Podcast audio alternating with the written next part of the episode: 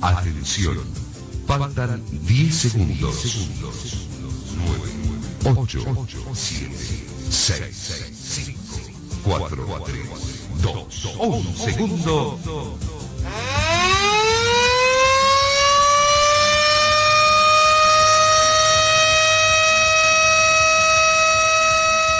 Nueve de la mañana, 20 minutos.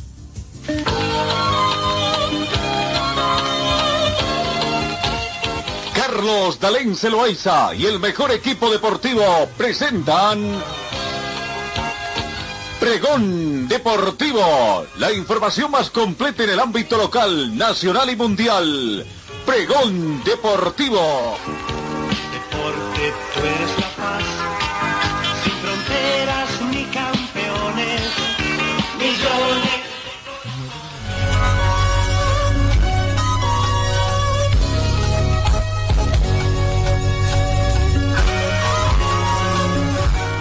Amigos, ¿cómo están? ¿Qué tal? Tengan ustedes muy buenos días. Bienvenidos a esta emisión 7 de diciembre del 2020.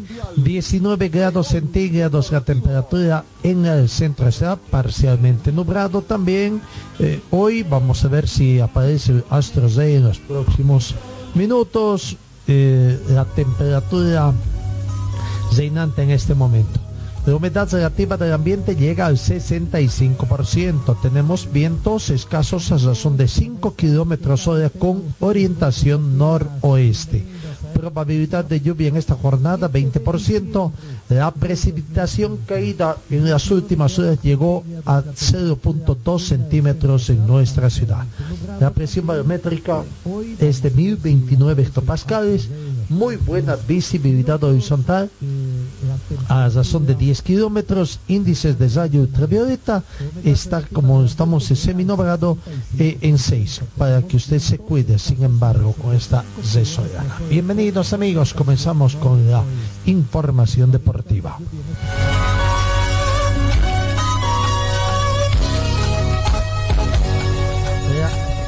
Hoy se hace el sorteo preliminar de la UEFA para la Copa Mundial de la FIFA Qatar 2022 que se va a celebrar en Zurich de forma virtual.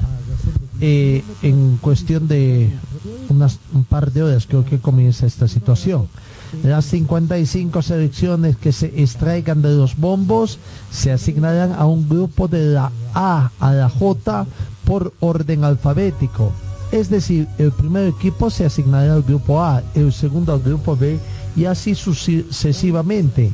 En caso de que haya restricciones de vigor o se prevea que las haya, el equipo que se extraiga se asignará al primer grupo disponible en orden alfabético. El bombo 6, el último, solo tiene cinco equipos. Estos ocuparán la sexta posición en los grupos F, A, J, F, I, H, I, J para tener. Lo cierto es que entre marzo y noviembre del 2021, todas las selecciones que integren cada grupo se van a enfrentar a sus rivales en dos ocasiones, en un formato de ida y vuelta. Las 10 primeras del grupo se clasificarán directamente para Qatar 2022 y las 10 segundas se enfrentarán en las de pesca. Además de estas 10 segundas de grupo, también participarán en las eliminatorias las dos primeras del grupo de la Liga de las Naciones de la UEFA 2020-2021, mejor posicionadas en la clasificación general que no se hayan clasificado directamente para la Copa Mundial de la FIFA 2022, ni participen en las eliminatorias como segundas de grupo. Las los, los 12 combinados se dividirán en tres grupos que disputarán eliminatorias a partido único en marzo del 2022 a fin de determinar las últimas tres naciones europeas que volarán a tierras cataríes. Bueno, hoy se comienza a realizar entonces este torneo, eh, este premio. Veremos si es que vamos a tener información en el transcurso de los próximos minutos.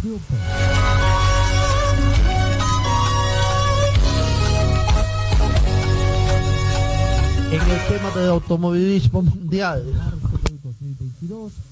En la Fórmula 1, el mexicano Checo Pérez ganó su primer Gran Premio de Fórmula 1. El mexicano se impuso en el Gran Premio de Sakir en una competencia donde no participó Hamilton por encontrarse por baja médica por haber contraído el coronavirus COVID-19. Una nueva carrera en un escenario improbable y un nuevo podio inédito, el atípico 2020 sigue deparando sorpresas. Y ayer domingo sonrió el mexicano Sergio El Checo Pérez, ganador del Gran Premio de Sakir, su primera victoria en Fórmula 1 tras una década que estaba participando en las pasillas. El piloto de Racing Point pasó la bandera del cuadros del circuito Bahreini por delante del francés Esteban Ocon de la escudería Renault quien tras salir desde un décimo puesto logró a su vez también su primer podio. La tercera ubicación fue para otro piloto de Racing Point, el canadiense Lars Stroll, después de una catastrófica carrera para la escudería favorita Mercedes, que no pudo contar con su campeón Lewis Hamilton positivo en COVID-19. Checo Pérez, actualmente con 30 años de edad y con 10 temporadas en la Fórmula 1, por el momento no tiene asegurado un volante de la máxima categoría para el 2021 y podría verse obligado a dejar la Fórmula 1 si Red Bull decide no contar con sus servicios. Espero no estar soñando. 10 años me ha llevado y no sé qué decir, declaró el ganador que toma el testigo de Pedro Rodríguez como último mexicano en ganar la Fórmula 1. Precisamente hace 50 años se daba Pedro Domínguez que ganaba el Gran Premio de Bélgica en un mes de junio, allá disputándose en 1970 el piloto mexicano tuvo que remontar desde el puesto 18 en que se hallaba al inicio de la prueba, vuelta tras ser el primero en pasar por la bandera cuadros. Y eso que la cuarta curva se vio perjudicado por el choque que provocó los abandonos de Charles Leclerc de Ferrari y del holandés Max Verstappen de la Red Bull. Todo estaba perdido después de la primera vuelta, pero me agasé tenía un buen ritmo, sabía lo que tenía que hacer y gané merecidamente, explicó el mexicano. Mi futuro no está en mis manos, reconoció a pesar de la victoria. Pero este resultado me permite estar un poco más en paz conmigo mismo. Si no estoy en la parrilla el próximo año, regresaré en el 2022, añadió. Sin el siete veces campeón Lewis Hamilton, el inglés, que tuvo positivo al COVID-19, las flechas prateadas parecían con todo a favor para sellar un nuevo doblete hasta la vuelta. 63 de 87 que tenía pactado esta competencia con el sustituto del británico, su compatriota John Zuser, brillante pero delante de Bartel y Botas, con una doble parada en boxes fallida, cambio por completo la dinámica de la carrera el británico Landon Norris de McLaren completó el top 10 detrás de los Mercedes. El holandés Mark Verstappen Red Bull y el, monegasco Charles Leclerc de Ferrari tuvieron que abandonar tras su choque en la primera vuelta. Bueno, histórica esta competencia de Fórmula 1 también, que fue ganada por, repito, por piloto mexicano. Eh, Checo Pérez. y que le da otra fisonomía también a esto de las competencias de Fórmula de Fórmula 1.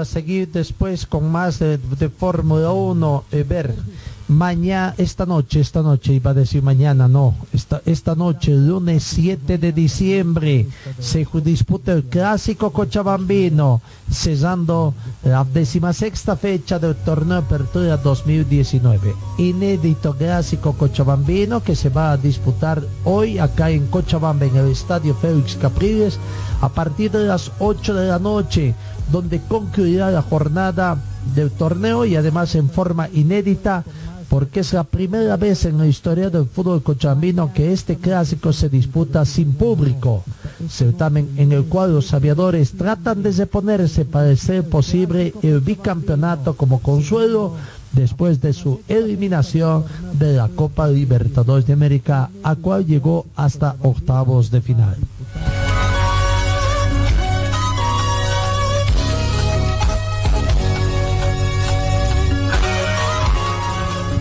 Wisterman para efectos de programación, antes decíamos, ¿no? Para efectos de recaudación.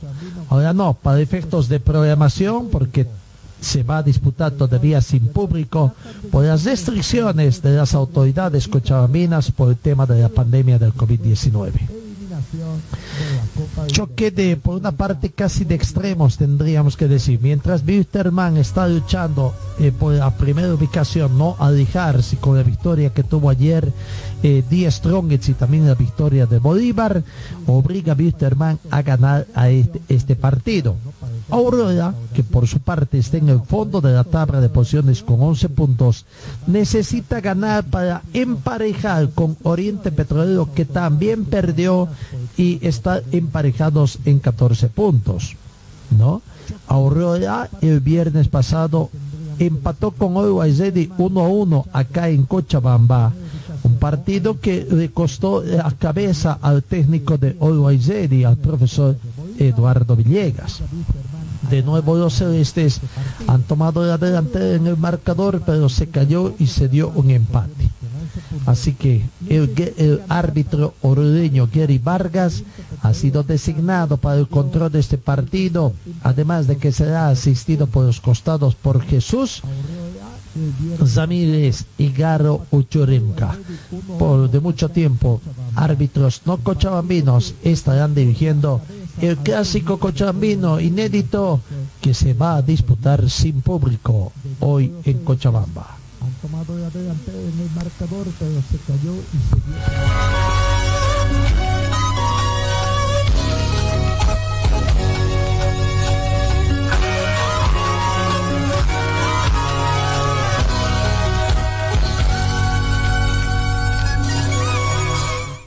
Eh, Bisterman Bisterman y Aurora ayer cesaron las prácticas para el partido de hoy. Bisterman hoy no va a hacer ninguna práctica. Es más, va a concentrar su partido en su burbuja grande que tiene acá en la zona norte de la ciudad, en el Hotel Colonial. ¿No? Eh, sin embargo, van a pretender tratar de conseguir todavía alguna autorización. No lograron muchos avances.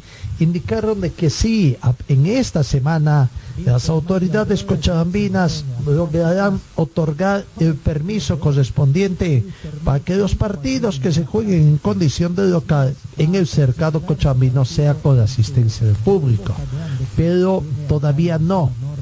Hoy eh, autoridades municipales que estarán haciendo eh, sus últimos eh, coseteos para tratar de que ya a más tardar entre mañana y el miércoles salga la autorización correspondiente. Mediante un comunicado muy escueto, el departamento de prensa del Club Wisterman dio a conocer que la dirigencia y las autoridades de Cochabamba se reunieron en la víspera para tratar el tema.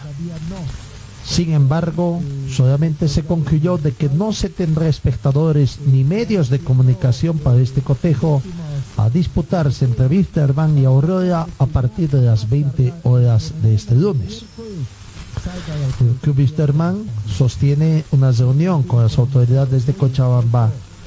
Lastimosamente les negaron el acceso al público y de la prensa al partido, según el, comunicado del club. Asimismo, La entidad también se comunicó con el gremio de periodistas para hacer conocer la noticia. La dirigencia del Club Wisterman habría entablado comunicación con la prensa deportiva que hoy está de aniversario, hoy cumple también el círculo de periodistas 60 años de edad y hacemos llegar nuestras sinceras felicitaciones a todos nuestros colegas. ¿No? En lo deportivo, los dos clubes están en búsqueda de conseguir buenos resultados. Wisterman para no alejarse de los punteros y aprovechar cualquier traspié que tenga Die Strongets y Bolívar, que por hoy por hoy son los que encabezan la tabla de posiciones, mientras que Aurora necesita los puntos para no alejarse del último puesto. Wisterman marcha sexto en la tabla con 26 unidades, mientras que Aurora está casi ya con 11. Wisterman gana y suma 29 unidades. Eh, Aurora gana y suma 14 puntos ganando Wisterman al sumar 29 unidades, se ubica segundo, al igual que Bolívar, que también tiene 29 unidades, y habrá que ver el gol diferencia. Por el momento, Wisterman tiene más 5 de gol diferencia, y Bolívar es un equipo goleador, está con más 17. El líder es The, Strongest, que tiene 31 puntos y más 16 de gol diferencia. Aurora, si ganara el día de hoy, podría dejar esa última posición, la décima cuarta posición, claro, emparejaría con Oriente Petróleo en 14 puntos, pero por gol diferencia, Aurora podría ser decimotercera, uh, estar ubicado en décima tercera ubicación y dejar a Oriente Petróleo la última posición.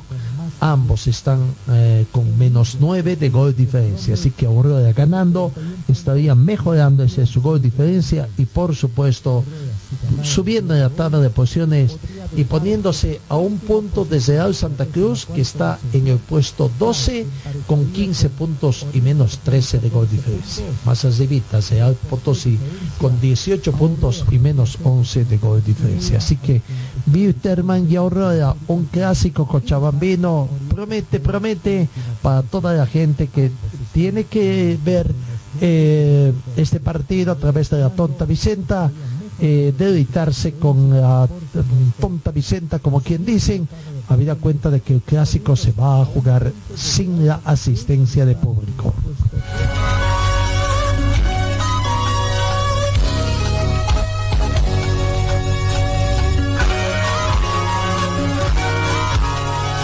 Ayer terminó también la temporada de form, eh, del automovilismo, el otro campeonato mundial, el Mundial de Zadis, donde el piloto Oyer se llamó el campeonato de piloto de Zadis y Hyundai, la escudería Hyundai, el campeonato de constructores.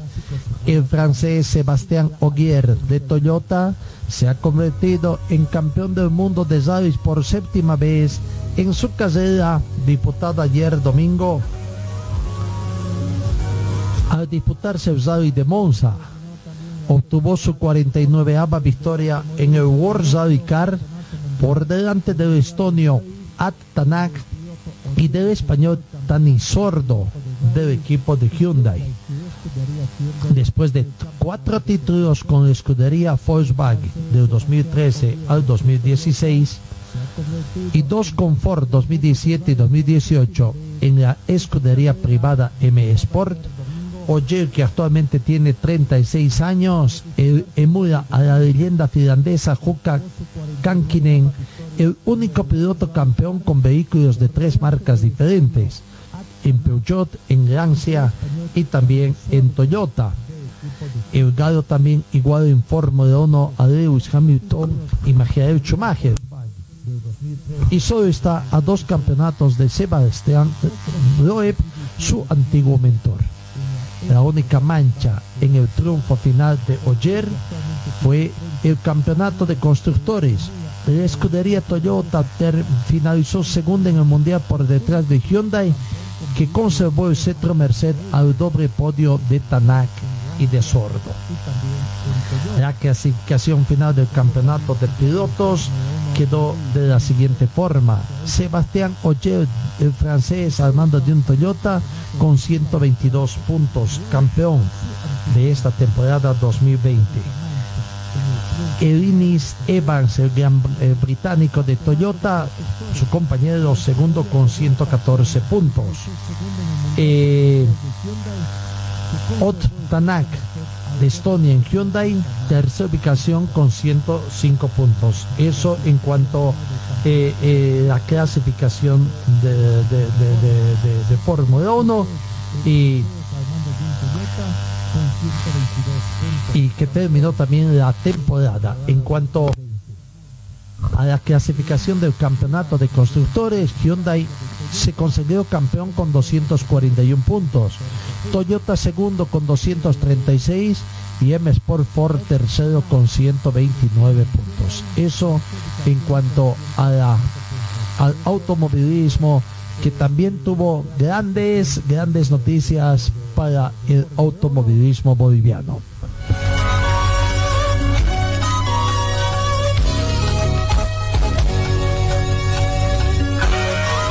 Decíamos que para el automovilismo boliviano, el automovilismo, el Mundial de Salvis también tuvo grandes noticias en la categoría World Car 3, donde el piloto boliviano Marquito Bodacia, que fue en busca del título, no le pudo alcanzar, pero sí logró el subcampeonato de la categoría, algo inédito también para el automovilismo boliviano. Harry Hatunen dio un sólido impulso sobre el asfalto, la nieve y el hielo, de estas características tuvo esta última competencia de Monza, asfalto, nieve y hielo, y donde Hatunen consiguió la victoria en el campeonato World Rally 3 que terminó ayer domingo en el Rally de Monza. Después de agasar la delantera el día jueves por la noche, el veloz irlandés optó por no caer en la trampa y de ir por la victoria del Rally. En su lugar, piloto de Hyundai a un ritmo cómodo en los tramos restantes del fin de semana para llegar a casa un minuto 19 segundos dos décimas por detrás de Andreas Mikkelsen que terminó en tercer lugar.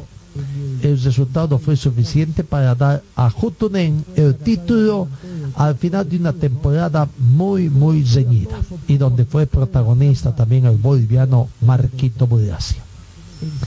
Hatunen se quedó casi sin palabras hasta el World Power Stage de Sergio Wolf y dijo, es una sensación increíble. Gracias a mi equipo, a todos mis patrocinadores y a todos los que me han ayudado. Estoy muy feliz, no puedo decir nada más. Hatunen estaba recontra feliz por haber conseguido este podio en Monza y que le daba el título de campeón mundial en su categoría. La actuación de Milkensen destacó como uno de los mejores del rally. El noruego se egresó el World Rally Car por primera vez desde el 2019 y llevó a su, a su Fabia Evo a varias victorias del tramo para obtener los honores en sí de la categoría y el séptimo lugar en la clasificación general.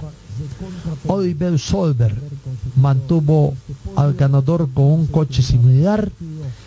El dúo se intercambió desde el principio y a solo 15 segundos 9 décimas los separó el domingo por la tarde.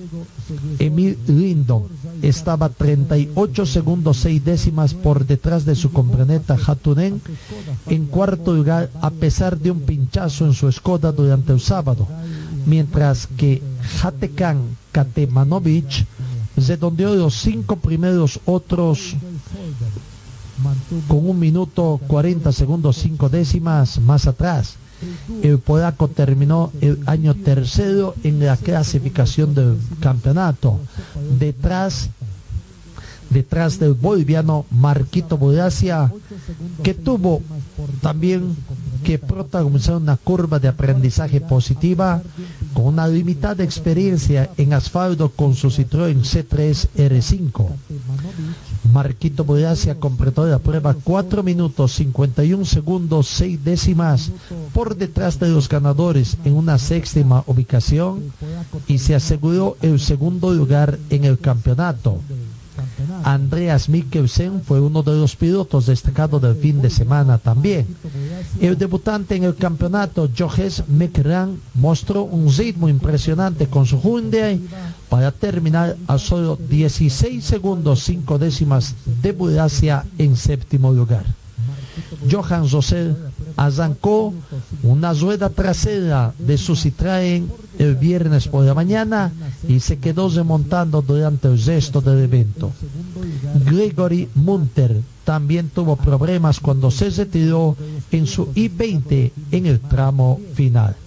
El balance final de lo que fue esta competencia, donde Marquito Bodacia terminó segundo, consagrándose como campeón, como subcampeón, subcampeón mundial de la categoría World Rally 3.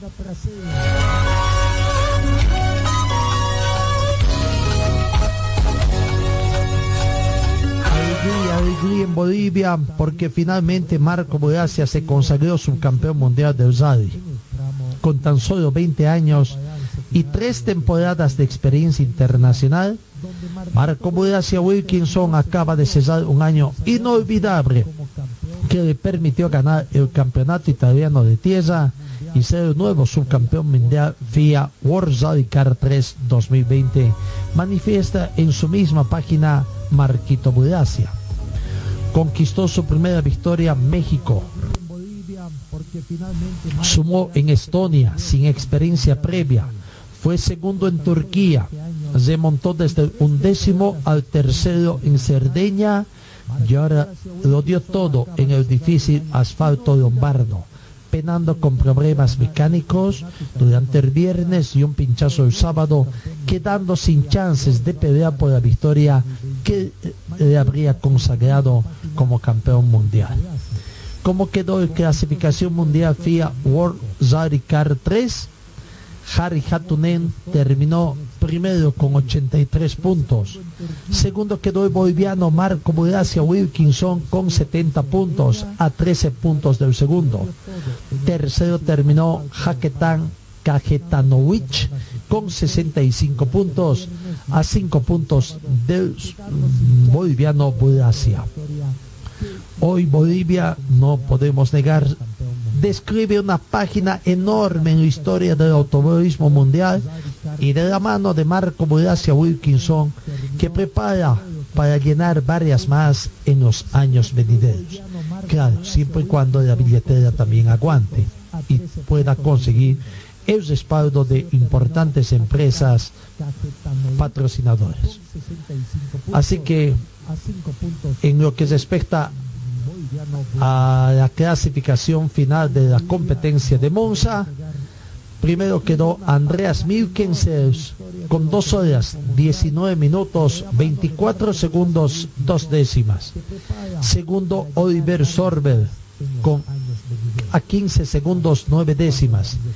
Tercero Hadi Hatunen a 1 minuto 19 segundos 2 décimas. Cuarto Emil Lindholm a 1 minuto 57 segundos 8 décimas. Quinto, Cajetán Cajetanovic a 3 minutos 38 segundos 3 décimas. Sexto, el boliviano con la máquina número 24, Marco Bodacia Wilkinson, junto a su navegante Marcelo del Ojaneisian en Citroën que quedaron a 4 minutos 51 segundos 6 décimas. Felicidades a Marquito Budacia, subcampeón mundial, por esta gran alegría que le dio. Estuvo luchando, no se pudo, no se pudo con el, campeonato, pero quedó ahí, simplemente ahí, eh, a poco de haber obtenido sube al podio final de los vencedores también, obteniendo un gran subcampeonato mundial de la categoría World Rally Car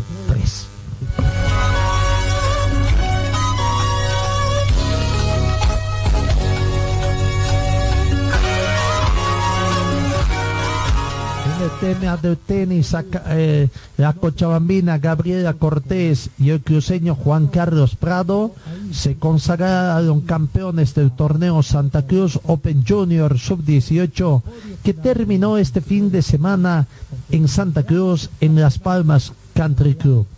El campeonato que es válido dio inicio a la gira de los tres torneos que se desarrollan en el país y que es controlado por la Federación Internacional de Tenis. En Santa Cruz además llevó adelante el campeonato COSA 3 para las categorías sub-16 y sub-14. Al ser un torneo válido para el ranking mundial junior, se tuvo gran presencia de tenistas del continente, incluso del viejo continente.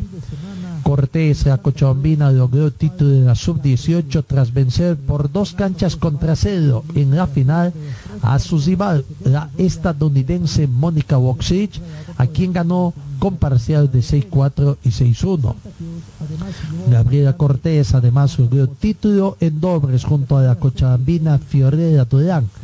Vencieron en, en en el match final a la dupla brasileña Gabriela Silva da Félix y Valentina Torres da Silva con un doblete de 6-1. 6-1 y 6-1. En hombres, el, el Juan Carlos Prados, tenista cruceño, derrotó la final a su coterráneo Augu- Agustín Cuellar por dos canchas contra cero, parciales de 6-4 y 6-1 en tanto que los brasileños Luis Felipe, Miguel y Víctor Toseto se consagraron campeones en dobles al triunfar sobre Cuellar y Phillips con 6-3 y 6-3. En el to- torneo COSAT los campeones son los siguientes con los resultados finales. Dayanara Velasco, sub 14.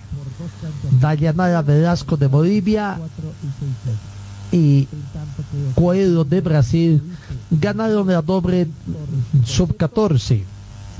Albieri el sub 14, eh, también el brasileño y el mismo Albieri y Felipe Moretti de Brasil ganaron la categoría dobles sub 14.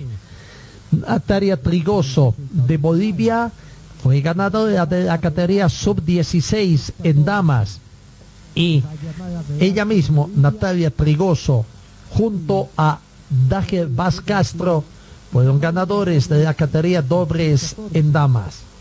Felipe Costa de Brasil fue ganador de la sub-16 varones. Patrick Crespo de Bolivia y Felipe Costa de Brasil fueron los ganadores en dobles en sub-16 varones. Felicidades entonces a nuestros compatriotas que consiguieron estos importantes logros ahí, a nuestros deportistas bolivianos y cochabambinos en especial, en el Junior Open que se disputó en Santa Cruz.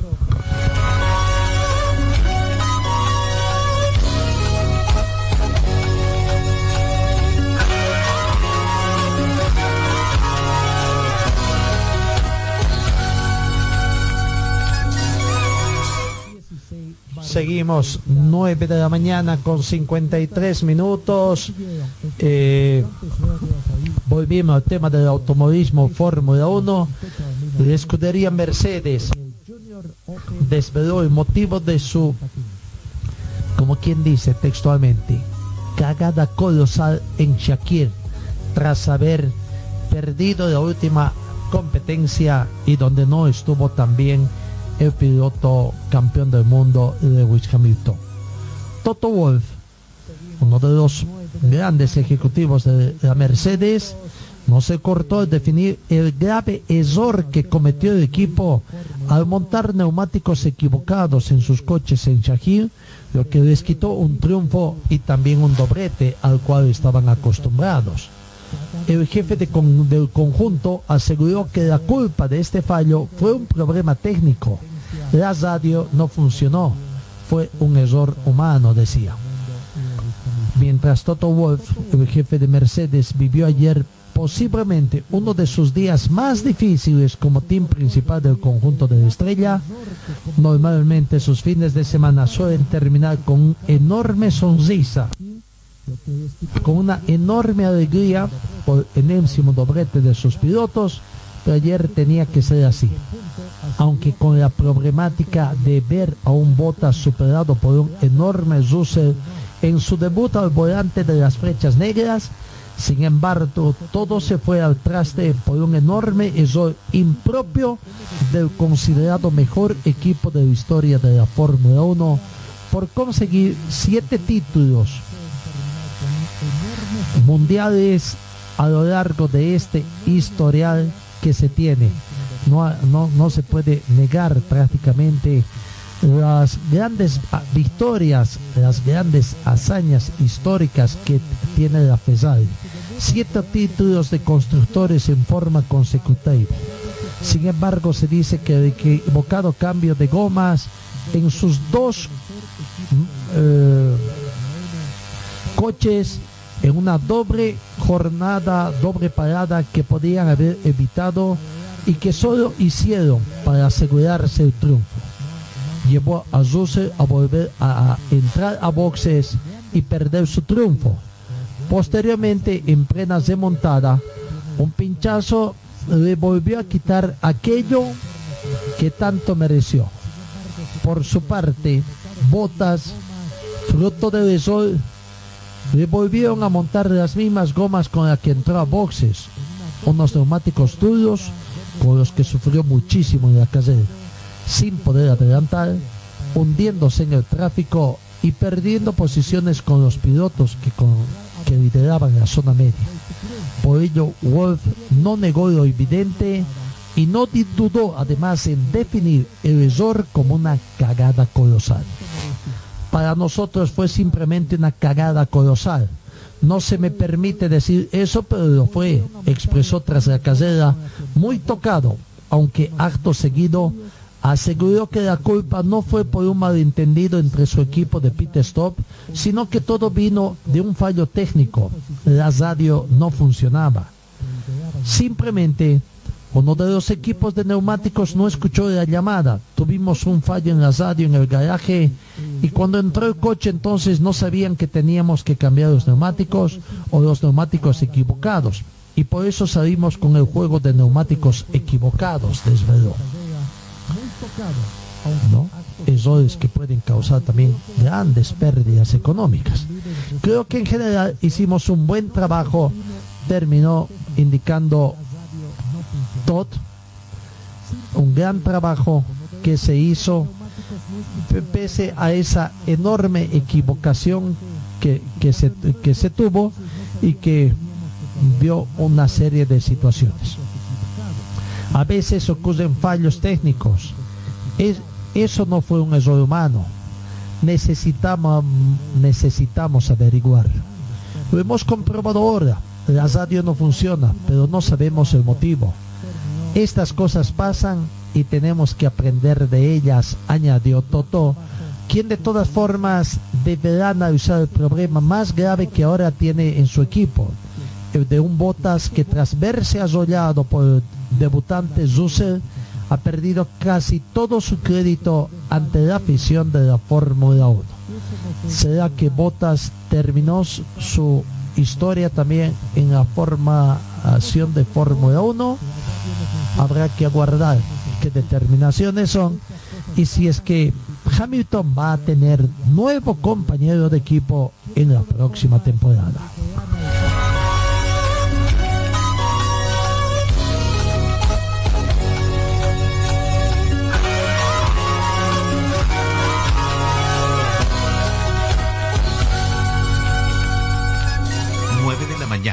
9 de la mañana 58 minutos. Vamos con los partidos que se dieron ayer en el marco de la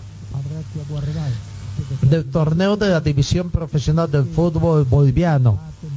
Lastimosamente, Palma Flor no pudo reeditar sus buenos partidos que tuvo en Villa Tunari y terminó sacando un resultado de en blanco, un empate en blanco ante Nacional de Potosí que está consiguiendo resultados de empates en condición de visitante.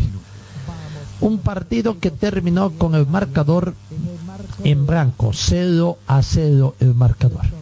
Palma Flor alineó con Johan Gutiérrez, Ronaldo Arancibia, Gensi Alaca, Iván Cañete, Jefferson Tavares, Matías Avelaidas, Alan Loras, Luis Ariel Jardín, David Tezazas, Iván Guayguata y Darwin Lora. cinco cambios que presentó el técnico ante Atlético Palma Flor. Bismarck Ubán en el minuto 55 reemplazó a Ronaldo Arancibia. En el minuto 64 dos cambios. Pablo Velasco ingresó en reemplazo de Gensi Araca y Luis Fernando Saldías a Luis Jardín. En el minuto 76, el último cambio, Joel Valdezama en reemplazo de Matías Avelayas. 0 a 0 fue el marcador. Que situación que al planter de Municipal Vinto lo trae todavía ahí eh, eh, eh, eh, en decaída en, el, en la tabla de posiciones. Estaba en zona de clasificación a torneo de Copa Libertadores de América, ha caído, pero todavía está en zona de clasificación a, eh, en zona de clasificación para la Copa Sudamericana. Así que vamos a ver eh, lo que tiene que mejorar el equipo de Nacional, el equipo de Municipal Vinto Atlético Palmaflor para tratar de volver a los primeros sitiales y mejorar. Está en zona de clasificación, sí, pero todavía no está en la etapa que quiere, ¿no? En la etapa que quiere el equipo. Así que, bueno, eh, no fue una jornada favorable para NAS eh, Municipal Vinto Atlético Palma Flor que se dio en este equipo. Eh, vemos si es que tenemos notas, no, no tenemos eh, notas de, de este planter, de, de este partido. Se jugó allá en, en, en Villa Tunari y bueno, apenas pudo rescatar un empate.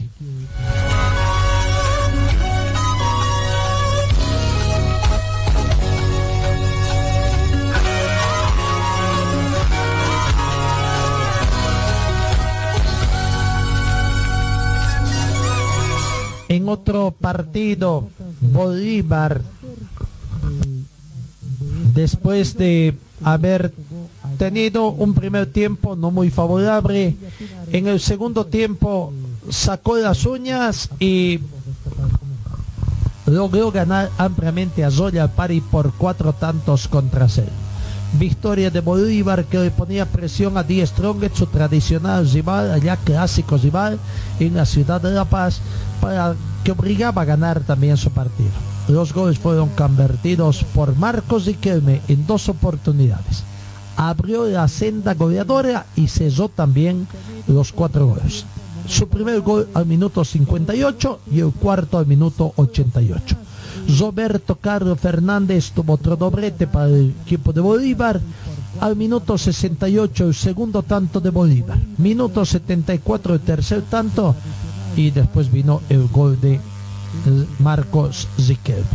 Así que Bolívar 4, eh, Pari eh, 0, resultado que se dio ayer. Vamos a ver la palabra lo que opinaba el técnico de Bolívar, eh, Walter Flores, eh, sobre esta victoria que está segundo en la tabla de posiciones Bolívar a un puntito de 10 Strongest.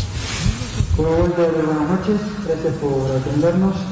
Eh, pregunta de John Cristian Andrade de la red deportiva. ¿Dónde estuvo la diferencia para llevarse los tres puntos hoy? ¿Y qué pasó con Vladimir Castellón que no fue convocado? Eh, primeramente, buenas noches a todos. Eh, creo que fue eh, la intensidad que pusimos en todo el partido. Eh, Royal Party el primer tiempo se cerró bastante, prácticamente el partido lo hicimos de mitad de cancha a su, a su, arco. Un equipo muy compacto, Royal Party, y aprovechaba las eh, pérdidas en salida que nosotros teníamos, aprovechaba porque tenía gente rápida y tuvo creo que dos transiciones ofensivas que nos complicó en el primer tiempo, pero después eh, fue todo de nosotros, o sea, en el primer tiempo como seis chances de gol que, que no se pudieron concretar, parte del fútbol, y Vladi tiene un golpe en el dedo, Vladi tiene un golpe en el dedo, eh, del pie derecho creo, estaba con un hematoma, pero ya lo vamos a recuperar para ojalá que sea parte del viaje que vamos a tener el día martes a- el día de mañana para jugar el día martes con Nacional Potosí. Eh, pregunta de Roberto Costa Chavarría en Radio Deporte, ¿cómo terminó el partido físicamente Erwin Saavedra? Cansado, como todos. Erwin es eh, un jugador que viene jugando casi todos los partidos de inicio. Es un chico súper profesional.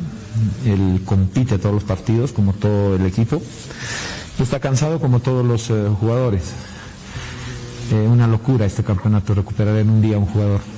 Así que vamos a hacer lo mejor posible en la recuperación con los profesionales y bueno, esperemos tenerlo al 100% a Erwin como a todo el plantel, ¿no? Pregunta de Marcelo Avendaño, de Premium Sports, ¿cómo te sentís con el desempeño de tu equipo, de lo que hicieron Fernández y Riquelme, y si Arce ya estará para el siguiente partido? Bien, bien, cuando se gana siempre es todo, todo lindo, ¿no? Pero nosotros analizamos cada partido lo analizamos a, fondo todo, cuando se pierde, cuando se gana, eh, y les hablamos a los chicos, ellos agarran una conciencia cuando se gana y cuando se pierde, eso es importante para la competitividad de ellos, ¿no? Y Juan Carlos eh, ya está en la recta final de, su recuperación, él está con nosotros en las concentraciones, en el viaje a Potosí va a estar porque él quiere estar con nosotros, es nuestro líder, nuestro capitán, y es importante que él esté al lado de, todos nosotros, ¿no? Ah, esperemos tenerlo ya para los próximos partidos. Ya está en la recta final de, su recuperación, él ya se siente bastante bien, pero yo quiero tenerlo al 100%. No quiero arriesgarlo con el, con uh, el temor de que pueda recrudecer algo o algún golpe que pueda tener, así que vamos a tomar un poquito de tiempo. Una vez que Juanca esté bien, él va a entrar, seguro. Así que eh, nosotros esperemos que ya sea pronto ese, ese regreso de Juan Carlos. Walter, eh, ¿cómo se analiza Nacional Potosí, que va a llegar a este partido contra ustedes empatando en Villatunari frente al cuadro de Aurora de, de Palmaflor? ¿Cómo, ¿Cómo, se analiza, cómo, cómo, poder hacerse fuertes también en la Villa Imperial?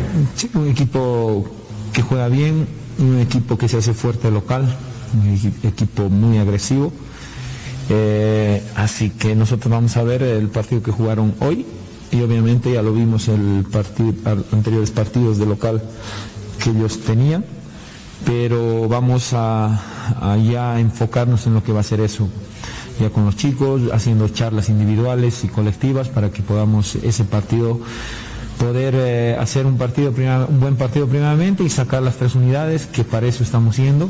Ojalá que todo lo planificado y sobre todo todos los chicos puedan recuperarse, no diría al 100% porque ningún ser humano puede recuperarse, ningún atleta de élite puede recuperarse en, en, un día, pero tratar de recuperarlos y tenerlos bien, ¿no? Solo eso, gracias. Ahí está la palabra del técnico de Bolívar, contento por esa victoria holgada que obtuvieron ante Royal Party, eh, situación que les permite estar luchando, ser candidatos al título del torneo Apertura 2020.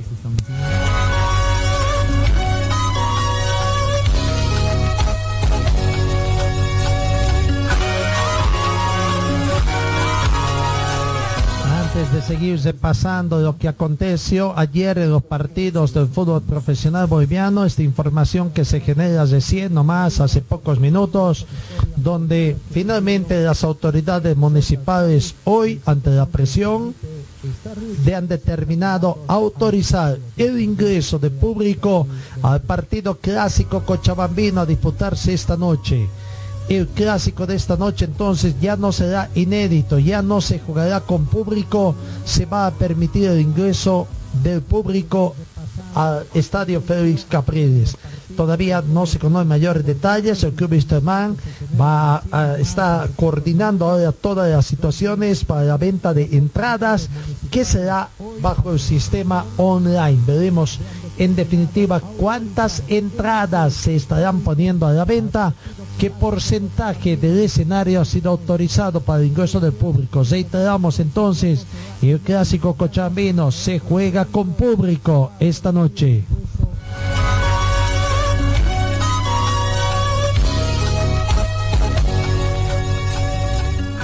Seguimos con más informaciones. Vamos repasando lo que aconteció en otro partido. Real Potosí no pudo ante 10 Strongets. Una jornada de muchos goles allá en Potosí para un resultado final de Real Potosí 3, 10 Strongets 5. Abrió el marcador el equipo eh, de 10 Strongets con un penal un poco dudoso. Pero Jair Zeynoso a los 8 minutos convirtió el penal en gol. Al minuto 30 Francisco Pastor empató el marcador de 1 a 1. Un minuto más tarde, Willy Barbosa ponía en ventaja otra vez al equipo atigrado. El primer tiempo terminó con el resultado de Real Potosí 1, Bitterman, o perdón, Real Potosí 1, 10 Stronger 2. Al minuto 47, dos minutos de la segunda parte, Jair Reynoso aumentaba la cifra 3. Dos minutos más tarde, minuto 49, otra vez Jair Reynoso elevaba la cifra a 4. 4-1 ganaba el equipo eh, atigrado. Al minuto 68, Gerardo Gómez descontaba para Nacional Potosí. Francisco Pastor al minuto 88 le daba un poquito más de emoción al partido, colocaba el marcador. Real Potosí 3, 10, Strongest 4. Y finalmente, cuando ya expiraba el partido, minuto 90, eh, Rolando Blackburn, el panameño, cesaba las cifras para el partido Real Potosí 3 y 10 Strongest 5.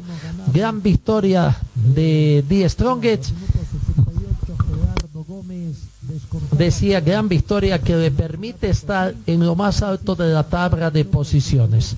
Así que ahí está la situación que se ha planteado victoria del equipo de, de Atigrado para este encuentro. Y finalmente en el último partido de la noche, eh, fue jornada de los equipos visitantes ayer, ¿no? Exceptuando eh, Nacional Potosí sacó un empate, Die Strong una victoria y en el último partido fue también jornada para un equipo visitante. Si bien se enfrentaron dos equipos de Santa Cruz para efectos de programación y de recaudación, porque este partido se jugó con público, eh, Oriente Petrolero no puede salir de perdedor.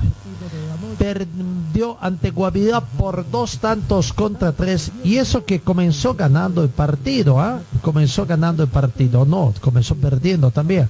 Pero bueno, en algún momento del partido se puso arriba. Sí, digo bien, comenzó ganando el partido porque al minuto 50 Kevin Salvatierra abrió el marcador para Oriente Petrolero.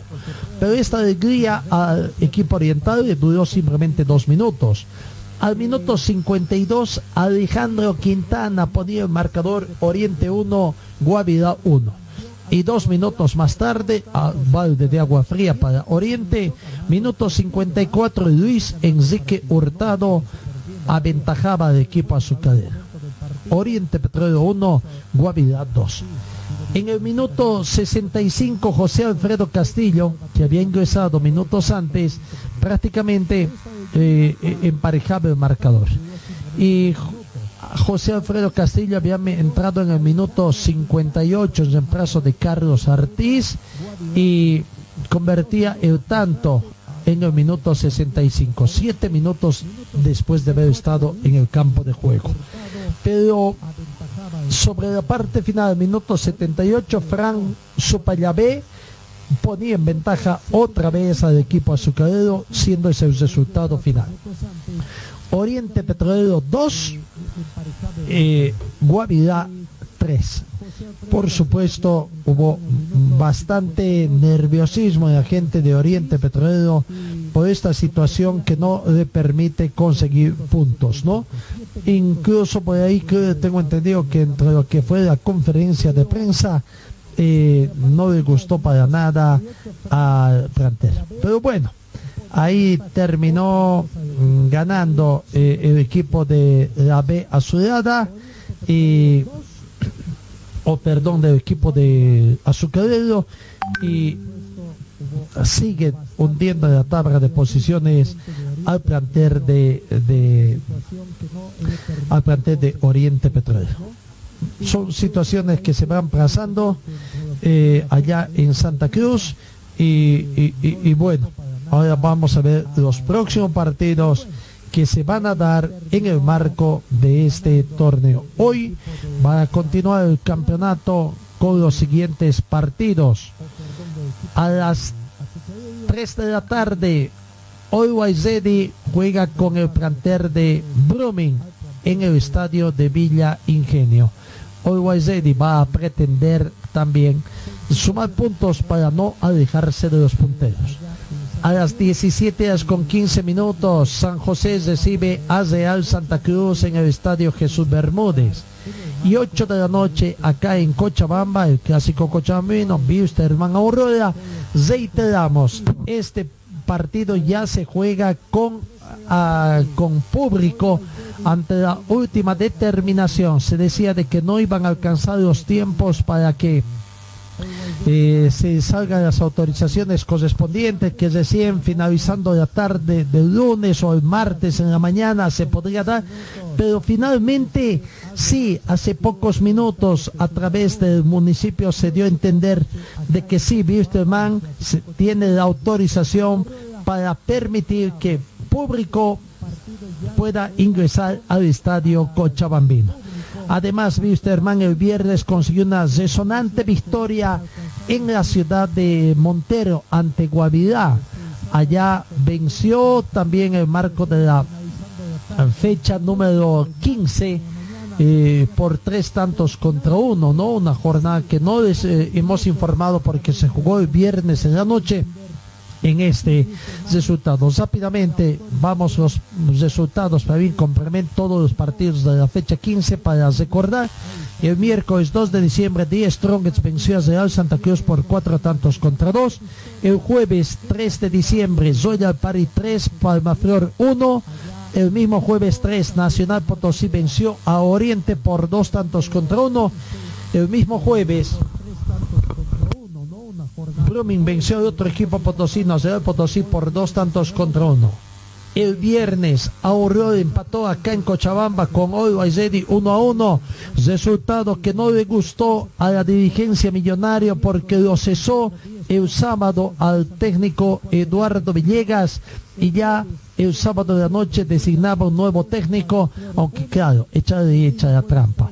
Omar Assad no, no es el técnico, ¿no? Claro, es el técnico, pero para efectos de echa de echa la trampa es el asesor técnico, el que lo entrena pero el que no puede figurar en planilla. Ayer ya dirigió su primer encuentro de Waizeri para eh, que hoy estar desde las tribunas seguramente observando el partido. En otro partido, Bolívar venció a San José por dos tantos contra cero y Guavirá perdió ante Wisterman por un tanto contra tres. La progresión de los goles comenzó perdiendo Wisterman porque Diego Hoyos al minuto 27 abrió el marcador para el equipo azucarero. Al minuto 31 Cristian Paul Arano empataba. Al minuto 75 Sergiño volcaba el marcador uno para Guavirá, dos para Wisterman y William Álvarez cesaba cifras al minuto 87 con un lindo gol prácticamente y gran victoria de Wisterman en visitante. A ver, escuchemos la palabra primero de los protagonistas. Moisés Villazuel, así comentaba del partido, victoria en, Gua- en Montero ante Guavirá. por lo que había pasado el día miércoles necesitábamos ganar eh, por nosotros el grupo eh, quizá le costó, le costó un poquito al ser eliminado pero mira gracias a Dios pudimos lograr esta victoria de visitante que fue importantísima durísima creo que el equipo hizo un gran esfuerzo y gracias a Dios nos llevamos los tres puntos a. Los primeros minutos fueron bastante intensos, antes de los 20 segundos ahí tuvieron una ocasión clara de gol, luego la respuesta del visitante, un partido duro para ustedes. Sí, quizás eh, ellos atacaron un poquito más el primer tiempo, pero estuvimos bien parados. Eh, creo que en todas las líneas estuvimos bien ordenados y eso fue importante para, para poder llevarnos los, los- los tres puntos. También los cambios que tuvieron eh, y por lo que, los que salieron igual lo hicieron excelente, así que estamos muy felices a celebrar hoy día y ya de mañana a pensar en el clásico. Te quiero preguntar por esa jugada que nos causó muchos sustos, tiene que ver con Sebastián Reyes, vos que estuviste cerca relatando qué fue lo que pasó. Sí, lamentablemente creo que queda un poco inconsciente. Eh, no reaccionaba, pero gracias a Dios está, está todo bien, siguió jugando, así que, que no hay que preocuparse. Bueno, en lo personal te quiero felicitar, fuiste el mejor del compromiso, felicidades por eso. Muchas gracias. Ahí estaba la palabra de Moisés Villazuel, una de las figuras del plantel de Wisterman. ¿Qué opinión tenía el técnico Víctor Hugo Andrada de Guavirá, que el viernes perdió y ayer se rehizo con una victoria ante Oriente Petrolero? Sabíamos que era un equipo rapidito, que jugaba mucho por afuera, pero bueno, yo creo que nosotros fuimos inteligentes para ganar un partido donde supimos saber, este, eh, bueno, más que nada cuando arrancamos, que jugamos con tres, de, con tres centrales, dos carrileros, eh, tres volantes y dos arriba. Y bueno, en el segundo tiempo justo tenemos la lesión de, de Galaín y lo ponemos a, a- a donde creo que entró muy bien, y tapó donde el contención que lo estaba, lo estaba complicando un poquito. Pero bueno, creo que eh, Guavirá es un gran partido y creo que he merecido lo que, lo que se lleva. No, yo creo que es igual. Lo que pasa es que por ahí mucha la gente el resultado y no el rendimiento. Yo creo que en, Monte- en Montero podíamos haber ganado tranquilamente. Eh, erramos muchos goles, pero bueno, ellos tuvieron suerte por ahí que nosotros pasó lo mismo de ahora, que, nos equivocamos y no, y hicieron los goles. Yo creo que eh, Guavirá viene jugando muy bien, estoy muy satisfecho y ojalá Dios quiera que sigamos así. ¿Cómo? Sí, sí, Montero también difícil, fíjate que tenemos que recuperar gente, tenemos que buscar este, las variantes de algunos jugadores que todavía no están en condiciones, ya lo tenemos a Leaño, lo tenemos a- el resultado no el. La palabra de Víctor Hugo Andrada refiriéndose a los dos partidos, la victoria de ayer que tenía prácticamente, eh, ayer y lo del miércoles, ¿no? Que no pudo. oh, Vamos a ver, escuchemos la palabra del técnico cochabambino, de Cristian, Cristian Díaz. Por acá teníamos la jugada de- hablando precisamente de la victoria ante Guavirá, que está la palabra de Cristian Díaz. Estamos en, eh, en una entrevista con eh, Cristian Díaz, director técnico del plantel de Wilstermann. Profesor, ¿qué cree que ha sido eh, lo estratégico dentro de todo esto para llevarse los tres puntos de acá de un lugar muy difícil, Montero? Sí, buenas noches. Esta es una cancha que, que le ha sido esquiva un poco a Germán en algún momento. Hemos tenido la fortuna, gracias a Dios, de, equipo ganase hoy y en nuestro debut ya hace muchísimo tiempo, ya por agosto del, año pasado también nos tocó la fortuna de, ganar. Que al margen de la estrategia que hemos pasado por, varios dibujos a lo largo del partido, me parece que lo más importante fue la, capacidad de, reacción del equipo, la capacidad de, de superación, el instinto de supervivencia que tiene el ser humano en, en la búsqueda de sus logros. Nosotros veníamos de un golpe duro entre semana donde no pudimos regalarle a la gente y, regalarnos a todos nosotros como club una, una clasificación que, para la cual nos preparamos, con la cual soñamos y, y- en la cual también teníamos el sentido de la responsabilidad. No pudo ser y enseguida teníamos que volver a jugar. Este, y, y el equipo en las horas previas al partido estuvo golpeado lógicamente, buscamos entre todos. Eh, cuando digo todos, digo el staff técnico, auxiliares, futbolistas, club en general, hacer todo lo que estaba al alcance de la mano para, para encontrar esta, esta victoria. Hoy mm, seguramente para mí, como entrenador, era más importante el resultado que el rendimiento. Es verdad que normalmente el, rendimiento te va acercando más al resultado, pero hoy se conjugaban un montón de, emo- de emociones, en, en muchos casos no, no positivas seguramente, y había que, que revertirlas dentro del campo de juego. Y los chicos fueron, fueron capaces de, hacerlo, de lograr una, victoria contra un equipo duro, con dos muy buenos delanteros, con, con un buen arquero, con un central como Galaín, eh, muy férreo, muy firme, de, categoría en el medio, este, con futbolistas ágiles, eh, como, Peredo, como Hoyos, como Hurtado, el ingreso de Peroso luego. Un buen equipo y, nos agarraba en un momento ahí medio, después de decir una, trompada al mentón, sin embargo el, el equipo aguantó de pie. Se supo revertir un resultado que comenzó prácticamente adverso para Wilstermann y se lo ganó con eh, una goleada, ¿no? Sí, eh, fue, fue un momento duro seguramente ese. Porque habíamos comenzado bien el partido, luego tuvimos una jugada que pega en el palo, eh, que nos en estos momentos por ahí te, te desacomoda un poco. El equipo lo sintió, vino el gol de ellos, pero la rapidez con la cual el equipo encontró el empate con el golazo de, de Paul, nos dio calma para seguir afrontando el partido. Siguieron trabajándolo, volvimos a cambiar el, sistema en el entretiempo para que se acomodasen mejor, un equipo que eh, tuvo poquitas horas de, trabajo, pero bueno, a todos nos pasa lo mismo, en este momento no, es una excusa. Y, luego el ingreso de, William, de Tony, de, Sergi- de Serginho, perdón, anteriormente de Ramiro, nos dio frescura de la mitad para arriba y, y bueno, terminaron eh, dos de ellos convirtiendo gol. Alegría en el técnico de Wisterman, Cristian Díaz, porque, bueno, comienzan a revertir los resultados de lo, eh, lo negativo que resultó ya de la Copa Libertadores en octavos de final. Volviendo al fútbol nacional a conseguir resultados, lo consiguió en condición de visitante y esta noche tienen que jugar frente al plantel de Aurora acá en Cochabamba para tratar de conseguir.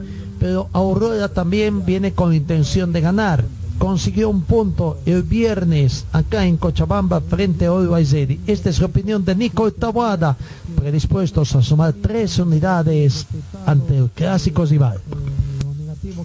Buenas tardes, señores de la prensa. Está con nosotros Nicole Tabata.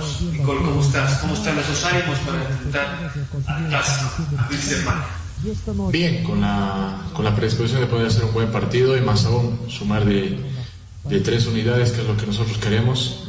Sabemos que estos últimos partidos en, lo que es eh, la puntuación no se ve muy bien, pero tal vez en lo que es eh, en el campo de juego, en la actitud, en la entrega, ha sido muy positiva, pero eh, aún falta, ¿no? Entonces, el, día de mañana para nosotros tiene que ser eh, una levantada ante un rival, donde es un clásico muy importante para nosotros y el cual queremos ganar. Bien, Nicole. Eh, esos partidos que se ha estado jugando se comenzó ganando y lastimosamente se terminó perdiendo. ¿A qué crees que se deba esta situación? Lamentablemente son errores eh, puntuales ¿no? que cometemos. Eh, lamentablemente nos cuesta en el partido y, y- y terminamos con, con una derrota. Eso es lo que tenemos que mejorar. Eh, se ha analizado, se ha hecho, eh, se hace un análisis tanto individual como colectivo de, de todo aquello. Así que mm, ahora lo único que, que uno tiene que hacer es estar más concentrado en el campo de juego porque bien lo dijiste de que se comienza ganando y terminamos perdiendo. Así que esperemos que el, que el día de mañana eh, estemos todos al, al 100% iluminados para poder eh, sacar las tres unidades. Bien. Eh, ¿Cuáles son las recomendaciones del profesor Valdivieso para este clásico? Más allá de, ver el rival, eh, pensar en nosotros, ¿no? En todos los errores que hemos ido cometiendo durante todos los partidos ha sido, como te dije, bien puntual. eh, entonces, eh, todo aquello que mejorar y la predisposición y la actitud, eso no se puede, no se puede, como te diría, contrarrestar aquello. Tienen que ser cada día mejor, cada partido mucho mejor. Así que el profe lo que nos dice, la entrega, la actitud, eso no se negocia. El día de mañana va a ser eh, un clásico el cual eh, no solamente se juega, sino se los gana. Así que mañana nosotros lo que queremos es ganar. ¿Cómo esperas llegar anímicamente? Bien, bien. Como te digo, el, el jugar un clásico es un, es un plus aparte, ¿no? Eh, es, es otra, es otro, otro vivir ahí adentro. Así que tal vez eh, es en otra instancia la que vamos a jugar sin público o, o- o se verá cómo, cómo va a ser aquello, pero eh, más allá de eso, siempre uno va a entregar al 100% eh, en, lo acti- en la actitud, en, en- en- en entrega, así que el día de mañana eh, todo aquello hay que plasmarlo en el campo de juego para poder sacar un buen resultado. Viendo la tabla de posiciones, eh, el equipo está obligado a obtener los tres puntos de. Sí, sí. Mira, eh, tanto como de local y de visitante, nosotros queremos sumar siempre de tres. Siempre hemos ido para, para adelante. Todos estos partidos, como bien lo dijiste, comenzamos ganando, tanto en Santa Cruz, en Potosí, incluso acá en Cochabamba. Pero eh, el fútbol es así, así que eh, sí queremos sumar de tres, siempre, como te digo, tanto de local como visitante. Y más aún el día de mañana, que es un clásico y queremos ganarlo. Bien, Nicole, agradecemos por tu tiempo eh, y esperamos que el día de mañana los tres puntos se puedan quedar con el equipo. Así es, muchas gracias y Dios mediante el día de mañana dar una alegría a toda nuestra hinchada, nosotros mismos que venimos eh, en este trayecto de partidos. Gracias. Ahí está Nico Tabuada, jugador del equipo del pueblo. Quieren ganar el clásico a disputarse el día de hoy. Prácticamente, claro, hasta esta mañana se decía que se jugaba sin público, pero reitero, en las últimas horas se ha autorizado el clásico cochabambino a jugarse hoy en horas de la noche tendrá la presencia de público. En los siguientes minutos la gente de Wisterman dará a conocer detalles sobre la venta de entradas que va a ser a través de la plataforma de internet. Así que a todos aquellos que están deseosos de ir a ver el clásico chabambino ya podrán estar atentos para conocer detalles sobre esta situación.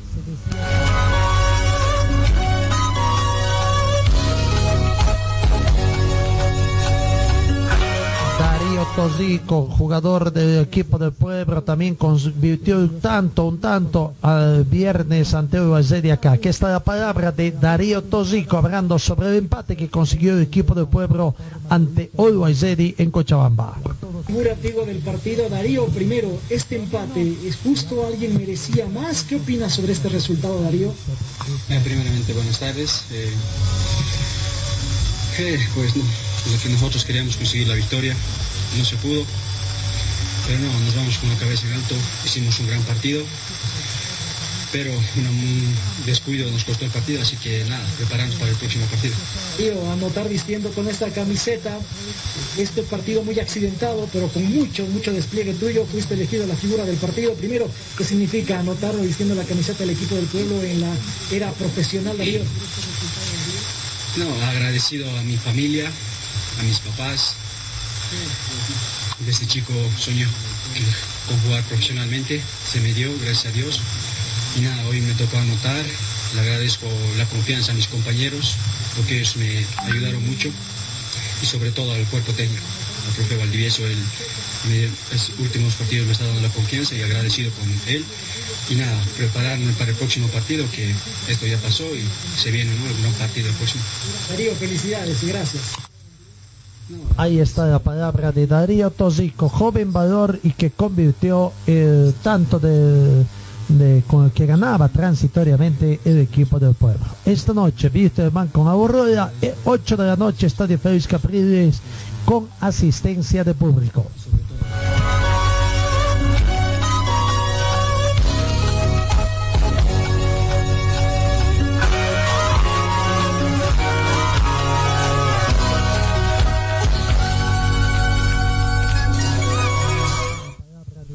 Seguimos con más informaciones, 10 de la mañana con 32 minutos.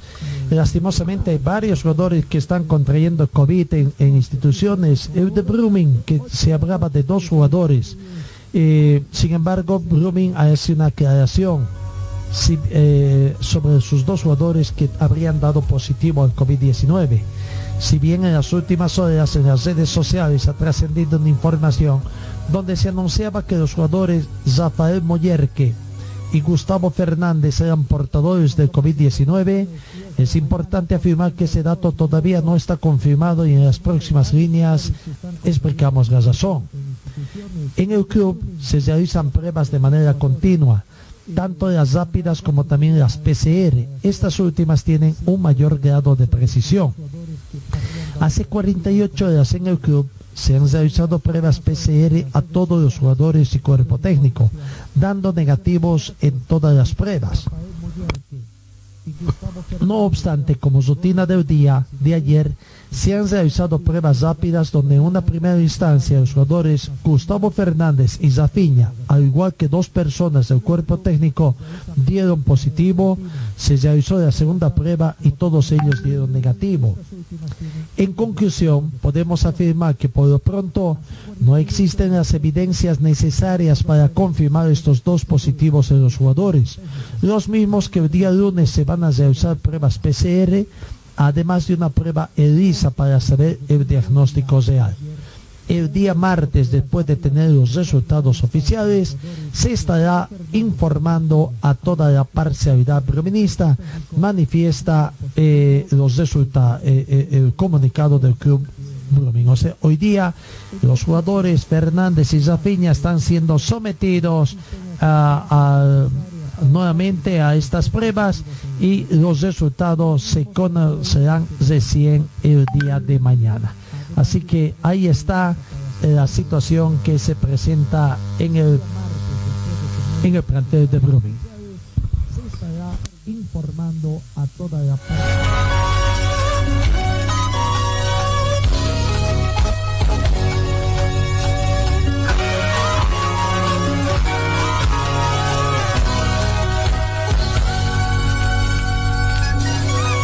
Hoy en el marco de la 16 fecha habrá el debut de un nuevo técnico. Claro que en planillas no podrá figurar de que es el técnico. Hablamos de Omar Assad que eh, prácticamente hoy a las 3 de la tarde eh, debuta como técnico de en su segundo equipo en el fútbol boliviano. Comenzó antes de la pandemia con el Club San José y bueno, ahora eh, pasa a los registros de Always Ready. Always Ready recibe a Brumming en el estadio de Ingenio. Partido se va a disputar a 3 de la tarde. Y eh, sin su nuevo técnico, Omar eh, Assad, Always recibirá hoy a Brumming 3 de la tarde en busca de un triunfo que le permita alcanzar el segundo lugar de la tabla de posiciones del torneo Apertura. Assad, que a principios de este año fue técnico de San José, no podrá estar en la banca de suplentes por según una norma que en la Federación Boliviana de Fútbol, no puede dirigir dos, dos equipos en un mismo torneo. Pero eso es simplemente un decir, ¿no? Porque eh, al final eh, la situación siempre su- sucede lo contrario, porque ya se vio eh, en otras oportunidades donde para subsanar esa situación se los denomina como asesores técnicos y, y- bueno, eh, ahí está la situación. Eh, el día sábado todo comenzó muy temprano cuando se anunciaban a través de las páginas de redes sociales del Uruguay Jedi de que podrían darse cambios. Decía el presidente, empate que nos costó la punta, nada fue fácil para Uruguay. Aprendimos a luchar siempre desde abajo. A veces estamos obligados a hacer cambios por el bien del equipo, pero esta familia es ganadora y va a luchar hasta el último partido de nuestro sueño, habría escrito Andrés Costa en su cuenta de Twitter social. Pero bueno, eh, horas después se daba eh, el anuncio de agradecimiento eh, donde decían que tras llegar a un, mutuo acuerdo, Eduardo Villegas deja de ser técnico de Uruguay agradecer a todo el cuerpo técnico y al estratega Eduardo Villegas. Y horas más tarde ya venía otro anuncio oficial donde decían que Omar Assad es del millonario. Bienvenido, profe. Anunciamos la contratación del profesor Omar Assad como asesor técnico del primer plantel.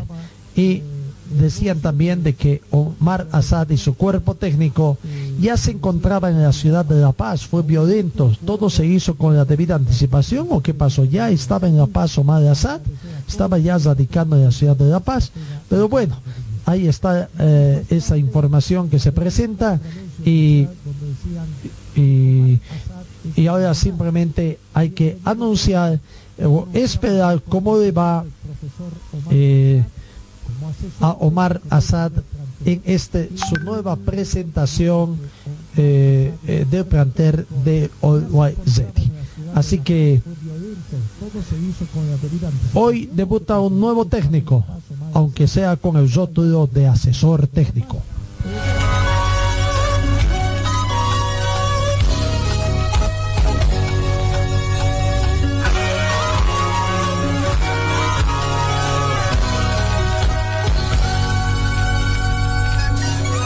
Selección sub-20 hoy juega su segundo partido frente a la selección de sub-20 también del Paraguay. Eh, el segundo partido eh, entre este mismo rival, eh, el sábado jugó ante las Albirroja, perdió por dos tantos contra uno. Sin pausa los trabajos, como también las exigencias en el campo de juego, Los jugadores de la Selección Nacional Sub-20 prosiguen esta tarde con la planificación establecida, jugando el segundo partido amistoso ante Paraguay.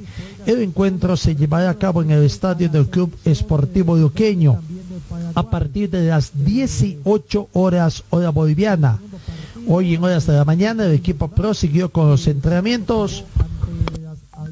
No se deja pasar la oportunidad para aprovechar los trabajos, los mismos que se realizan en los predios de la Asociación Paraguaya de Fútbol, en el Parque Guazú, en la selección se incidió en la corrección táctica. Así que, bueno, hoy se juega eh, el partido eh, de, de estas eh, partido, diríamos, de, de- de definición, o más que todo, el partido, el segundo partido de la selección boliviana, y esperemos que le vaya muy bien en este otro partido. A decir de la prensa paraguaya, el partido fue interesante, buen predominio del seleccionado eh, paraguayo, pero eh, las fuentes periodísticas de de la Federación Boliviana daban cuenta que habían jugado como nunca, pero perdieron como siempre. Bueno, eh, eh, hoy veremos cómo más que el resultado, lo que importa es que vayan engranando, vayan entendiéndose los jugadores eh, para afrontar los eventos internacionales que se vienen.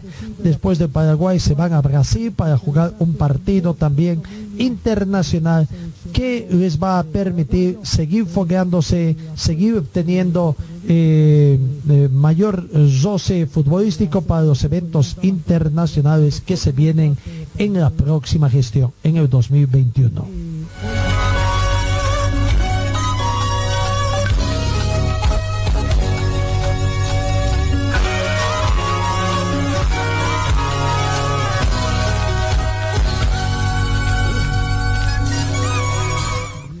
En el marco de la Copa Simón Bolívar, Cochabamba Fútbol Club consiguió el pase a la siguiente fase del torneo. Eh, prácticamente está ya en cuartos de final también el plantel de Cochabamba Fútbol Club. Esta es la alegría que mostraban tras conseguir su avance cuartos de final, haber ganado en, eh, prácticamente el partido, empataron el partido ante Storm San Lorenzo y consiguieron la victoria a través de la definición de penales.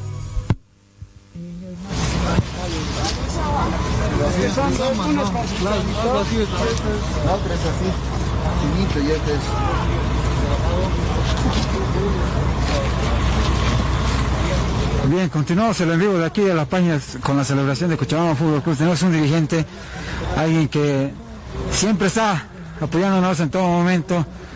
Él es un hincha número, número uno de acá de Cochabamba Fútbol Club, Diego Camacho. Diego, se vino, viniste con la misión tal vez de llevarnos la, la clasificación y nos vamos re contentos. ¿Qué tal, América? Buenas tardes acá, ya contentos, ¿no? Por la clasificación y sí, venimos con siempre las esperanzas de poder, eh, eh, si no bien ganar el partido, ir a la tanda de penales y, y clasificarse. Nos dio y pues Dios mediante estamos en eh, cuartos de final. Diego, tal vez la gente no, no, no, no sepa, ustedes no los ven mucho, pero ustedes siempre están detrás del club en cada partido, en cada entrenamiento, siempre están pendientes, o sea, los jugadores, el cuerpo técnico, todos están, siempre dicen que están re agradecidos con ustedes por la atención que les dan. ¿Qué les puedes decir? Igual a la, a la gente que se quedó en Cochabamba, que tal vez no pudo venir a alentar, pero seguro que están allá festejando. Sí, eso es cierto, estamos acá siempre apoyando y colaborando en lo que se puede con el equipo. Siempre de la mano de don Pedro Camacho ah, estamos acá participando y sí, la gente que no pudo venir, eh, eh, vamos a estar pues en, en Cochabamba ya alentando y, y, pues eh, Dios mediante un- unas semifinales, ¿no? Listo, Diego, gracias a ese sueño que todos tenemos. Gracias, Diego. Bien, es así como estamos acá con los jugadores. Y- a ver, vamos a intentar subir a- al bus a ver, a ver quiénes nos podemos encontrar ahí adentro.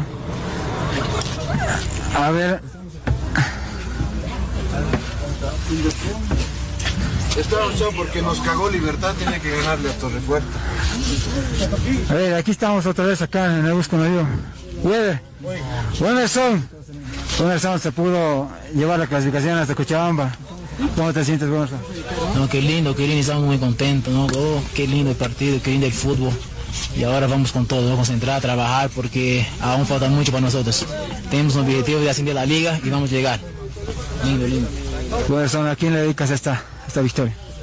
Esta victoria primeramente a Dios, ¿no? A mi esposa que está ahí acompañando y a toda la hinchada, a todo el grupo y a toda la gente de Cochabamba. Y a dar gracias. A ver, aquí más podemos encontrar acá a nuestro amigo Gary. Gary, ¿cómo estás Gary? cansado pero feliz.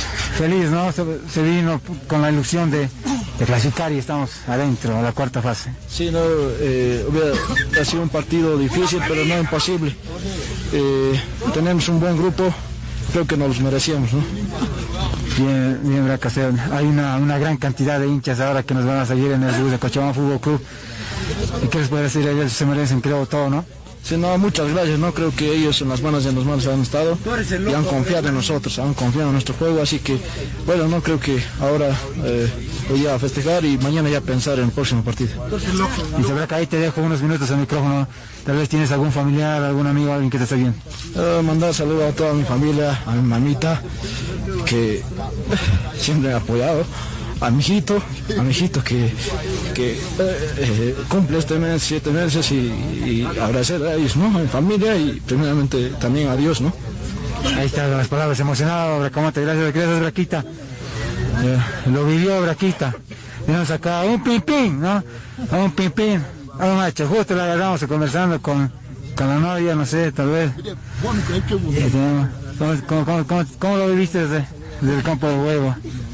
No, fue distinto, es los nervios, los nervios pues eran fuertes porque nos atacaban a cada rato y, y tenían varias oportunidades de hacer los goles, pero nosotros estábamos más confiados, ¿no? De que íbamos a sacar la victoria. Ahí te dejo el micrófono, tal vez tu mamita, tu papito, a tus familiares te están esperando. Y tal vez ya está preguntándose cómo está, cómo está mi hijito, ¿no? A ver qué les puedes decir. No, pues que lo amo, los amo mucho y que, que saludos para ellos. ¿no? Listo, gracias. Ahí, a ver, ¿a quién más podemos encontrar? ¿A quién más nos faltaba? Ya acá pues mi cumpa, mi duque. Mancilla, ¿cómo está Mancilla? Entraste y la rompiste, Mancilla. Sí, gracias a Dios entramos bien, ¿no? Y todo lo que a todo lo que le tocó la rompimos, la verdad. Entramos con una con una potencia bárbara y, y teníamos que regalarle la alegría, ¿no? La victoria a, la gente que vino a apoyarnos sobre todas las cosas. Había una presión de la hinchada de Cochabamba Fútbol Club porque se vino muchísima gente de Cochabamba a apoyarlos y al momento de los penales sentiste un poco la, la presión. Eh, la verdad que un poco sí la presión, pero a la hora del penal era para darle confianza sobre todo a, a mis compañeros. Así, ahí te dejo el micrófono un minutito. Esta vez quieres saludar a alguien en especial, te estoy viendo tus, tus familiares. Eh, saludo a mi esposa que está siguiendo desde Cochabamba y, y a, y a unos amigos a- y a los familiares que, que siguen ¿no? en el grupo y esta victoria es para ustedes sobre todas las cosas. Listo, gracias Duque. A ver, aquí nos podemos encontrar acá, acá en, en- el bus. Estamos finalizando nuestra pequeña transmisión acá. Acá tenemos, ahí tenemos a, a ver, aquí nos podemos encontrar. ¡Enoc! ¡Enoc! Aquí tenemos una nota bastante especial. Como de los pimpines, ¿no? un, un- un jugador que, que jugó titular indiscutible, un jugador que la rompe, la pega. Enoc Villarreal. A ver, Enoc, Enoc jugaste, todo el partido, sentiste la presión de la, hinchada, tal vez. ¿Qué, ¿Cómo te sientes, Enoc? Eh, me siento contento por la clasificación y feliz. Estamos escalando paso a paso. Eh, el partido no ha sido fácil, pero nunca nos hemos dado por vencido y, y pudimos ganar en los penales. Enoc, tú te sentías muy, con- muy confiado con, con que nos íbamos a llevar la, la clasificación a Cochabamba. Eh, no, pero nunca me daba por vencido. Siempre el partido estaba luchado eh, y dimos todo de nosotros y hasta el final. Y se nos pudo dar la victoria y llevamos la clasificación a Cochabamba. Enoc, ahí te dejo unos minutitos, tal vez tienes algún familiar que quieras mandarle un saludo que esté bien en Cochabamba y tal vez tus, tus papitos estén preguntando cómo está mi hijo Allá, ¿cómo estará? Sí, mandarles un saludo a mi papá, a mi mamá muy especial, aunque no vivo con ellos, pero yo siento el cariño, el apoyo que ellos me dan. Y gracias. Listo, Enoco, gracias, Enoco. Ahí está la palabra de los protagonistas. Agradecemos a la gente de Cochabamba Fútbol Club. Mucha alegría en el retorno. Ya están acá. Y ahora eh, ha salido también el, el feature. De acuerdo al sorteo, a Cochabamba Fútbol Club le corresponde comenzar la ronda de cuartos de final, la cuarta fase, ya acá en Cochabamba. Y el rival es difícil. eh, el rival es eh, de Alto Mayapo de Tarija, ¿no? Así que mañana, el miércoles, estarán jugando. ¿Cuál es la palabra del técnico eh, Marcelo Claros, del técnico de Cochabamba Fútbol Club, después de clasificar el sábado, eh, ganando la llave a Storm San Lorenzo de Potosí? Importante porque nos, ah, nos permite eh, crecer más, creer más en, en nosotros mismos. ah, venimos a plantear un, un partido de igual a igual. eh, lamentablemente en un error nos hacen el, el gol, ni siquiera virtud de ellos, sino eh, de un córner a favor que, podíamos haber despejado. Pero como te digo, intentamos jugar eh, el partido y, creo que en ese sentido no nos hemos equivocado. Los cambios sí tomaron una- un rumbo diferente eh, para fortalecer un poco ofensivamente y creo que nos ha dado resultado, ¿no? Ahora hay que encarar el partido, el siguiente partido por supuesto, con algunas bajas, eh, cinco en realidad, el de Hierco Vallejos, eh, Villa, Vila, eh, y algunos más que en este momento eh, no me viene a la cabeza, pero que son cinco bajas que vamos a, tratar de reemplazar. Lamentablemente nos toca jugar primero de, de local, vamos a afrontar, tenemos 30 jugadores en planilla que vamos a echarle, echarle mano, trabajar estos ah, días que nos quedan para, para hacer un buen planteamiento. Por supuesto que Tomayapu, un equipo eh, muy competitivo, eh, vamos a analizarlo precisamente hoy y mañana, eh, los defectos y virtudes que puedan tener y en ese aspecto vamos a, a trabajar para sacar ah, cierta ventaja, sobre todo de visitante, e ir a buscar un resultado de local. Felicitar a todos los ah, muchachos, a la hinchada que en gran mayoría se ha dado cita hoy al estadio acá en, en Catavi y, gracias a, por permitirnos pasar esta segunda fase o esta fase eh, más y, vamos a trabajar para seguir adelante. Un abrazo. Ahí está la palabra del profesor Marcelo. Alegría. Me queda la duda, ¿el partido se jugó en Catavi o en Yayagua? Yo tenía entendido que era en Yayagua, pero bueno, habla de Catavi. Bueno, ahí está el equipo cochabambino, empató con Storm de y por penales pasó a la siguiente fase. En otro encuentro, Deportivo Fadich perdió ante Francesa por un tanto contra dos. eh, y quedó clasificado el equipo de, eh, de, de Sucre, Francesa. En otro partido, Independiente Petrolero venció ampliamente a Chaco Petrolero de La Paz, derrotando por cinco tantos contra cero. Había ganado también el partido de ida, por lo tanto es otro clasificado a la cuarta fase. El Club Deportivo Vaca 10 venció, a, empató eh, equipo de Vaca 10 con Orlando Zoya empató, había ganado de visitante por cuatro tantos contra dos, empató 2 a 2 y es que Vaca 10, el equipo pandino también pasa.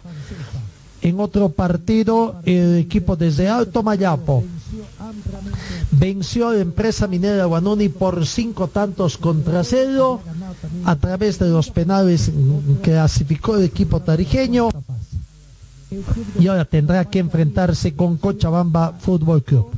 Y finalmente, en el último, en la última llave, tenemos que indicar de que eh, Gran Mamoré, Tose Fuerte, eh, Libertad perdió ante Tose Fuerte por un tanto contra cero y a través de los penales también había perdido también el reto, bueno, a través de los penales también clasifica el planter de, de Fuerte. Quedan en la siguiente fase dos equipos chuquisaqueños, un tarijeño. Los dos equipos chuquisaqueños son eh, Francesa e Independiente Petrolero. Uno de Tarijas de Alto Mayapo uno de Oruro, que es la empresa minera Guanuni, ¿no? La que avanza a la siguiente fase. Uno de Pando, Bacadíes. Uno de Beni, Libertad. Uno de Santa Cruz, Torre Fuerte y Cochabamba, Fútbol Club de Cochabamba. Son los ocho equipos que han clasificado. ¿Cómo han quedado la conformación de, de llaves para la cuarta fase? Los partidos se juegan este miércoles ya este miércoles todavía no conocemos los horarios, no van a haber unificación de horarios, eso tampoco conoce Simón Bolívar. La empresa minera Guanuni recibe a Independiente Petróleo de Sucre. Cochabamba Fútbol Club recibe al Club Deportivo de Alto Mayapo. Libertad del Beni se enfrenta con Vaca 10 de Pando. Y Tose Fuerte de Santa Cruz ingresa con Francesa de Sucre. Esos son los partidos que se jueguen entonces en el marco de esta Copa Simón Bolívar que ya estamos en la cuarta fase. Los partidos entonces de la Copa Simón Bolívar que comienzan a disputarse este próximo día miércoles.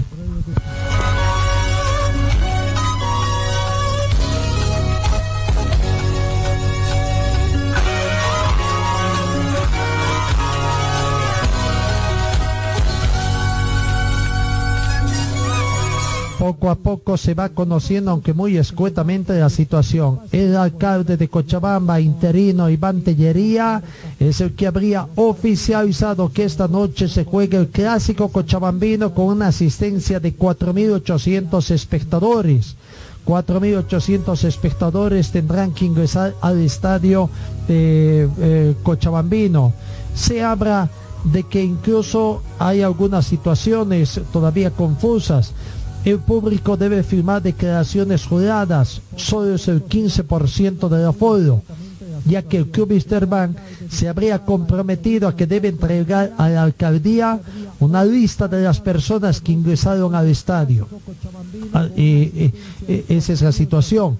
El, estadio se abriría dos horas antes, vale decir, a las, el partido está pactado para las 20 horas, se abriría a las 18 horas y para cumplir un poco el protocolo de bioseguridad, las personas que tengan el carnet de identidad terminado en